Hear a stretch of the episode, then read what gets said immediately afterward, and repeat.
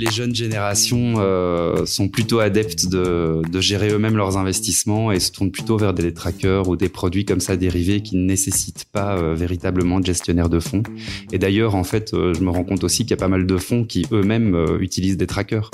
Donc finalement, oui, je ne sais pas quel avenir ont les fonds. En fait, c'est une question que je me pose. Celui qui parle de trackers et de fonds, c'est Kevin, un médecin anesthésiste de 35 ans.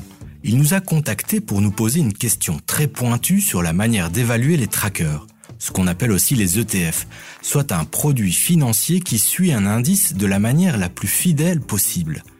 Kevin nous reçoit dans son appartement et notre visite lui fait du bien. Il est coincé chez lui, le pied dans le plâtre, après une vilaine chute au ski. S'il prend des risques sur les pistes, Kevin est moins téméraire quand il s'agit d'investir en bourse. Ce sont des investisseuses et des investisseurs comme lui que notre podcast Tracker rencontre chaque semaine. Des néophytes ou des curieux qui placent leur argent sur les marchés. Leur point commun, s'y être mis depuis peu.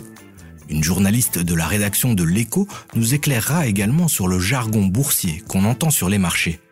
Je suis Salim Nesba et je vous propose de faire connaissance avec Kevin.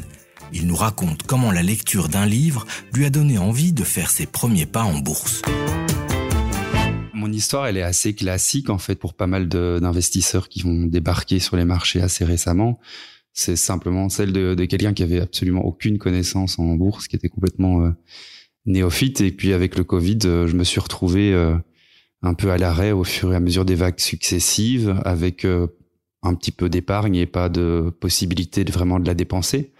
Et donc ça m'a fait évidemment me poser des questions en termes d'investissement en général et puis puis sur la bourse en particulier.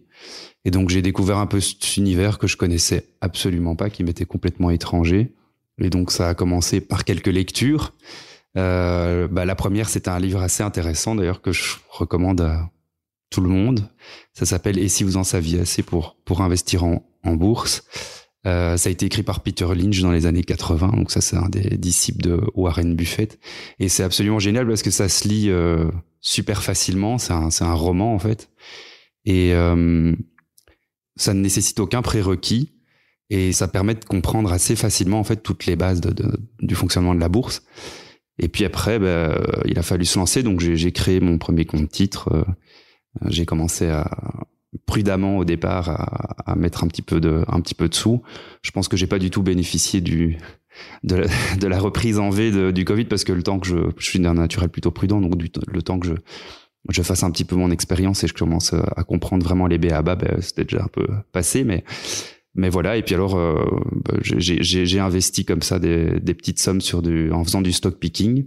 Euh, mais le problème c'est que ça nécessite du temps et c'est vrai que au fur et à mesure des vagues bah, quand je devais reprendre le travail j'avais pas spécialement le temps en fait euh, euh, de, de, continuer à suivre toute cette entreprise.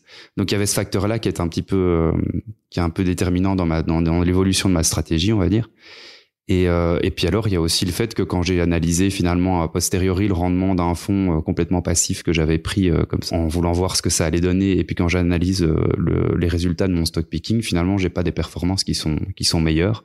Alors bon, j'imagine que je paye aussi un peu le prix de, de mon apprentissage, donc je sais pas si en continuant à évoluer et, et à apprendre et à me faire de l'expérience, ça va continuer à enfin, sur cette dynamique-là. Mais je pense que c'est quand même par rapport à mon profil et au temps que je peux y consacrer, c'est plus intéressant pour moi de, continuer à fonctionner avec des trackers alors plutôt qu'un fonds euh, qui vont m'offrir, je pense, de, de meilleurs euh, rendements sur le long terme. Malgré sa courte expérience des marchés, Kevin a déjà eu l'occasion de remettre en question sa stratégie. Il privilégie à présent une gestion plus passive de son portefeuille, ce qui colle mieux avec ses horaires de médecin. Il a même fait quelques découvertes intéressantes à la bourse de Bruxelles. Mes tout premiers choix, c'était quand même assez des actions euh, dont, on parlait euh, beaucoup à ce moment-là. Euh, et ça aussi, ça a évolué, quoi. C'est-à-dire que au départ, je pense que j'ai quand même pris des, actifs assez risqués. J'ai plutôt tendance maintenant à privilégier plutôt des actions belges euh, plutôt des holdings en fait. Oui, d'ailleurs, il y en a pas mal qui sont cotés à la bourse de Bruxelles. Bah moi je connaissais pas du tout, pas du tout de, de holding. Euh, on parle beaucoup de D'Ieteren, de Sofina, de GBL, euh, tout ça, moi, c'est des sociétés que je connaissais absolument pas. Je connaissais juste D'Ieteren, mais je pensais que c'était des vendeurs de voitures, quoi. Donc c'est après que j'ai découvert que c'était un holding, euh, que la majorité de leur chiffre d'affaires c'est via Carglass euh, et Belron. Donc euh, tout ça, c'est des, des choses que j'ai découvert en m'intéressant au sujet. Mais il y a deux ans, vous me parliez de JBL, moi j'avais absolument aucune idée de ce que c'était. Et puis aussi, je, je me concentre plutôt sur un rendement dividendaire puisque je sais que j'ai droit, entre guillemets, via le fisc à 800 euros d'exonération fiscale sur les dividendes euh, par an. Donc, je, me focalise plus là-dessus euh, pour le rendement aussi fiscal qu'elles vont qu'elles vont me permettre. Euh, et j'essaye d'écarter de plus en plus de mon portefeuille des, actions plus volatiles qui sont quand même difficiles à manager et qui, même si elles permettent d'obtenir un rendement, nécessitent quand même un suivi régulier. Et pour vous, quelle est la différence entre avant et aujourd'hui? Je pense que je suis beaucoup moins naïf. je pense que je suis beaucoup moins naïf et que effectivement, euh, je j'ai tendance plutôt à vouloir faire moi-même euh, les choses et d'être maître de mon destin entre guillemets. Donc, j'ai pas spécialement envie en fait d'acheter des produits euh, ou des fonds dans lesquels en fait je sais absolument pas vraiment ce qui se passe derrière. Et, et, et d'ailleurs, en plus, quand on lit sur le sujet, il semblerait quand même que sur le long terme, les trackers offrent des rendements qui soient supérieurs à la plupart des fonds. Ma politique d'investissement, elle s'est vraiment affinée au fur et à mesure du temps. Et je pense que maintenant, je suis arrivé à une stratégie qui est relativement bien euh, fixée et à laquelle je vais me tenir, je pense, pas mal d'années qui est simplement en fait euh, le lissage des entrées. Enfin, c'est assez classique, mais donc euh, chaque mois, je mets un ordre permanent qui est fait depuis mon compte courant vers mon compte titre. Et puis alors, je garde évidemment euh, plus ou moins à chaque fois, à chaque mois, dans une proportion équivalente, le même montant, euh, ce qui me permet d'avoir euh, une réserve de, de, de cash qui, euh, elle, est disponible pour euh, les moments où j'estime que c'est, c'est, c'est un bon moment d'entrer sur sur enfin de, de remettre au pot quoi donc typiquement bah là il y a eu la, la, crise en Ukraine on a vu quand même que les les, les trackers les indices les actions ont quand même pas mal dévissé. Euh, bah, je pense j'ai estimé à ce moment-là, par exemple, que c'était c'était un moment de, de remettre au pot. Et puis alors, je, je, garde un petit pourcentage sur des choses plus, je dirais pas spéculatives, mais euh, qui sont un peu plus euh, hors du commun, comme euh, il y a des trackers sur l'hydrogène ou des choses comme ça. Je pense que à ce stade-ci, ça me paraît être intéressant peut-être de d'envisager ce genre d'investissement-là, mais c'est des proportions qui sont faibles euh, dans mon portefeuille, quoi. Deux ans au compteur et Kevin jongle déjà avec pas mal de termes boursiers. ETF, ETP, tracker, fonds. Pour s'y retrouver dans tout ça, nous avons fait appel à Jennifer Neal, journaliste financière à l'écho depuis près de 20 ans. Eh bien, en fait, euh, derrière le mot tracker, on retrouve tout ce qui est ETF et ETP. Ce sont deux types de produits qui permettent de suivre un indice ou un, un un produit comme l'or ou le pétrole, tandis que les SICAV, les fonds d'investissement, eux, ont une philosophie d'investissement plus générale ou alors plus thématique. Donc, euh, aussi bien dans les SICAV que les ETF, les ETF, je précise bien, euh, on a un panier d'actions. Si pour les ETP, donc euh, ceux qui suivent l'or et les matières premières par exemple, là on ne suit pas un panier d'or, en fait on suit juste les cours de l'or ou le cours du pétrole ou le cours de, je ne sais pas moi, minerai de fer, quelque chose comme ça. Quoi. Donc c'est beaucoup plus spécifique.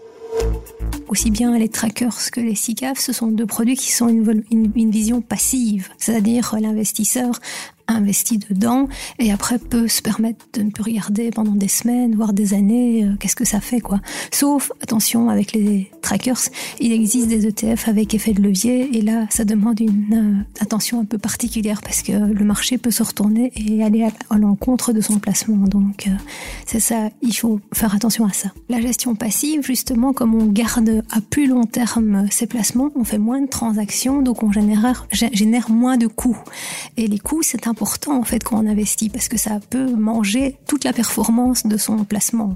Donc euh, si on détient par exemple un, tracker sur le S&P 500 par exemple et qu'on le garde pendant six mois et qu'on ne touche pas, euh, c'est plus intéressant d'avoir toute la performance du S&P 500 par exemple que de acheter et vendre euh, plusieurs fois sur les six mois, je sais pas moi une action comme Coca-Cola par exemple, les frais de l'achat de l'action à chaque fois et les frais de vente, tout ça ça s'additionne.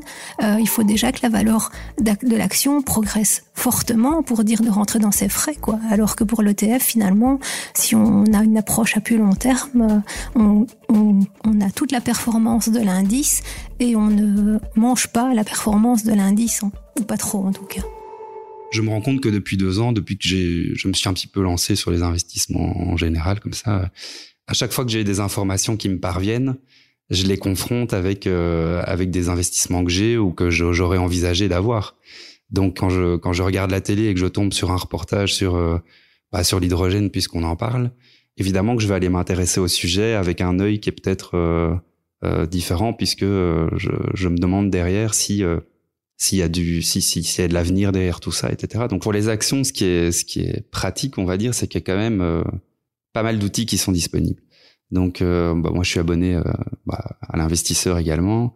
Euh, y a pour les actions qui suivent, il y a, y a y a des analyses qui sont faites. donc, j'ai déjà, je me base là-dessus. et puis alors, il y a tout un tas de chiffres qui sont disponibles. Il y a le PER, c'est le plus connu, donc voilà, on parle de lui, mais il y a le taux d'endettement. Enfin, donc clairement, quand j'estime qu'une action est pas chère, qu'elle a un potentiel, je l'achète et, sauf si vraiment je veux la garder sur le long terme pour le rendement dividendaire qu'elle va m'apporter, je, me fixe une, une, limite de vente. Pour les trackers, c'est différent. C'est beaucoup plus difficile de trouver cette information-là, en fait, justement. C'est pour ça que je vous avais contacté. C'est que euh, comment est-ce qu'on sait qu'un tracker est cher ou pas cher? Bon, là, euh, c'est beaucoup plus complexe. C'est clair. Il est difficile de mesurer la composition d'un panier d'actions ou d'un tracker. Notre journaliste maison, Jennifer Neal, note toutefois que ce n'est pas impossible mais il faut bien chercher. Mais ça dépend qu'est-ce qu'ils recherchent comme information sur les trackers. Parce que s'ils cherchent par exemple euh, le coût euh, de gestion ou euh, les, frais qui sont liés aux, trackers, ça, il y a des sites comme Morningstar qui sont faits pour ça, pour trouver en fait les trackers qui sont les moins chers, etc., etc. Mais évidemment, s'ils commencent à regarder l'indice qui est sous-jacent, ça commence à devenir un peu plus compliqué, effectivement. Parce qu'il faut, il faut regarder en fait l'indice qui est suivi en fait par le tracker. Euh, par exemple, si on a un ETF sur le S&P 500, on regardera l'indice le, S&P 500 et euh, il y a moyen de retrouver aussi sa valorisation, mais il faut chercher.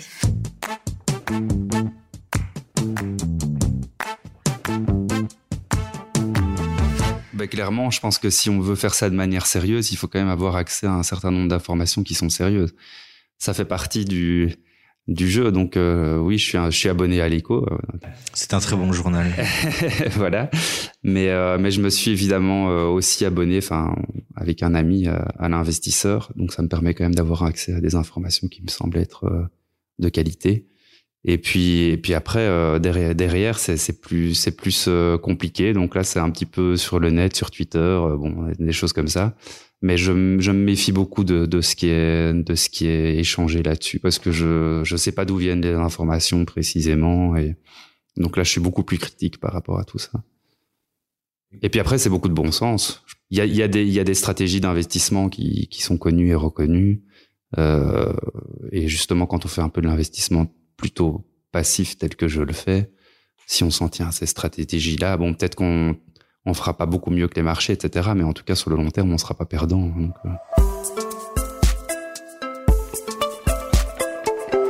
Bah, dans dix ans, je me vois comme euh, continuer à faire ce que je fais maintenant, euh, en espérant que d'ici là, il y aurait eu des bonnes opportunités d'entrée et que j'aurais pu en bénéficier. Mais non, clairement, je sais que si je continue à privilégier plutôt les trackers, euh, c'est pas ça qui va qui va faire fois fois 1000 ou fois 2000%, clairement pas. Mais en tout cas, ça me permet de, de continuer à garder mon capital, de pas être rongé par l'inflation euh, et de même d'être gagnant en fait sur sur le long terme. Donc c'est comme ça que je le vois. Après, euh, voilà, je sais pas, peut-être que dans dix ans, euh, j'aurai continué à creuser et qu'il y aura d'autres produits qui, m'auront semblé être intéressants et je me lancerai peut-être sur d'autres choses. Mais euh, en tout cas, la base, des trackers euh, sur le long terme, je pense qu'elle restera là et c'est vraiment le socle de l'investissement. Et puis après, le, reste, c'est un peu plus euh, pour euh, par curiosité et pour m'amuser quoi. Mais c'est une stratégie à long terme qu'il faut garder. Sinon après on change tout le temps et ça ça marche pas quoi. Comme tous nos invités depuis le début de la saison 2 de notre podcast, Kevin a une question à poser au tracker de l'écho. La question que je poserais aux trackers de l'éco, c'est que finalement, euh, tous les jeunes investisseurs qui débarquent sur les marchés là récemment ont plutôt, euh, en tout cas il semblerait, s'intéressent à des, investissements qui gèrent eux-mêmes. Donc euh, qu'est-ce que vous pensez de l'avenir qu'on peut donner aux gestionnaires de fonds? Est-ce qu'ils vont devenir des gestionnaires de trackers ou des conseillers en matière de stock picking ou est-ce que vraiment les gens vont continuer à être clients chez eux? Et vous, vous en pensez quoi? Le métier de gestionnaire de fonds sera-t-il amené à changer de nature pour s'adapter aux nouvelles habitudes des investisseurs? Envoyez-nous votre réponse sur notre groupe Facebook Les Traqueurs de l'écho pour poursuivre le débat. Vous trouverez le lien dans les notes de l'épisode. Pour Jennifer Neal, le métier de gestionnaire de fonds ne va pas disparaître de sitôt. Il a même encore de beaux jours devant lui les nouveaux investisseurs, euh, ils n'ont pas encore traversé ce qu'on appelle les, les, soubresauts du marché actuellement. C'est-à-dire, on a, on, ça fait dix ans qu'on a eu des marchés haussiers et qu'il fallait investir absolument dans les valeurs techno et on comprenait n'importe quoi et ça montait. Mais ici, dans le contexte actuel, euh, c'est beaucoup plus difficile depuis l'année passée de miser sur euh, quelque chose qui marche euh, sur les marchés d'actions, quoi. Donc, euh, je ne dirais pas que les gestionnaires de fonds de SICA vont être mis de côté parce que eux, ils ont une expérience que la plupart des nouveaux investisseurs n'ont pas encore euh, engrangé. pour ceux qui sont arrivés depuis le confinement, en fait, où on a connu une phase ascensionnelle terrible des marchés d'actions, maintenant les marchés sont plus difficiles et là, ça demande de l'expérience. C'est ici que se termine cet épisode de Tracker, le podcast qui rencontre et raconte les nouveaux investisseurs. Un numéro réalisé par Nicolas Baudou et Julie Garrigue. On se retrouve jeudi prochain pour faire la connaissance de celui qui veut prendre sa retraite avant son père.